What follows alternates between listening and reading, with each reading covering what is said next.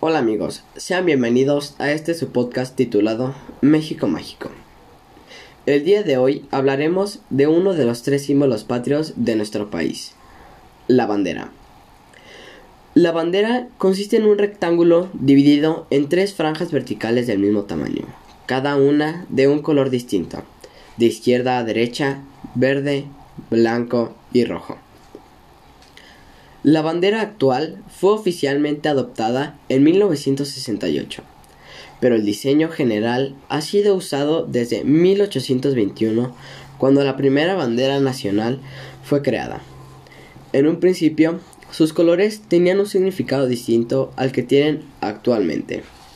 Los nuevos significados de los colores fueron adoptados por el entonces presidente de México, Benito Juárez. El día de hoy hablaremos del actual significado de los tres colores de la bandera y del símbolo que lleva en el medio. Verde. El color verde significa independencia y esperanza. Según los creadores de la bandera, la franja vertical verde de la izquierda representa el movimiento de independencia y separación de España.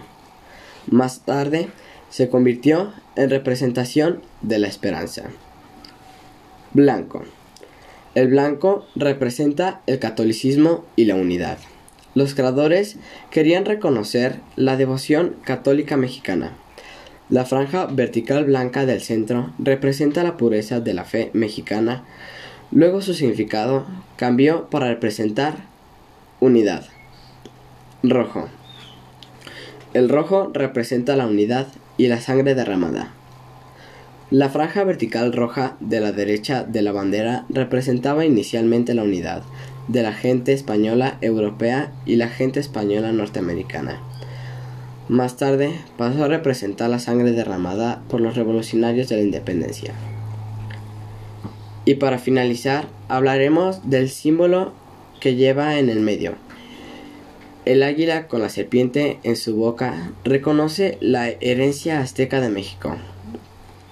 Según la leyenda azteca, los dioses aconsejaron a la gente azteca construir su capital en un lugar donde vieran un águila posada sobre un árbol espinoso de pera comiendo una serpiente. Esta comunidad construyó la capital, Tenochtitlan, donde ahora es la plaza principal de México.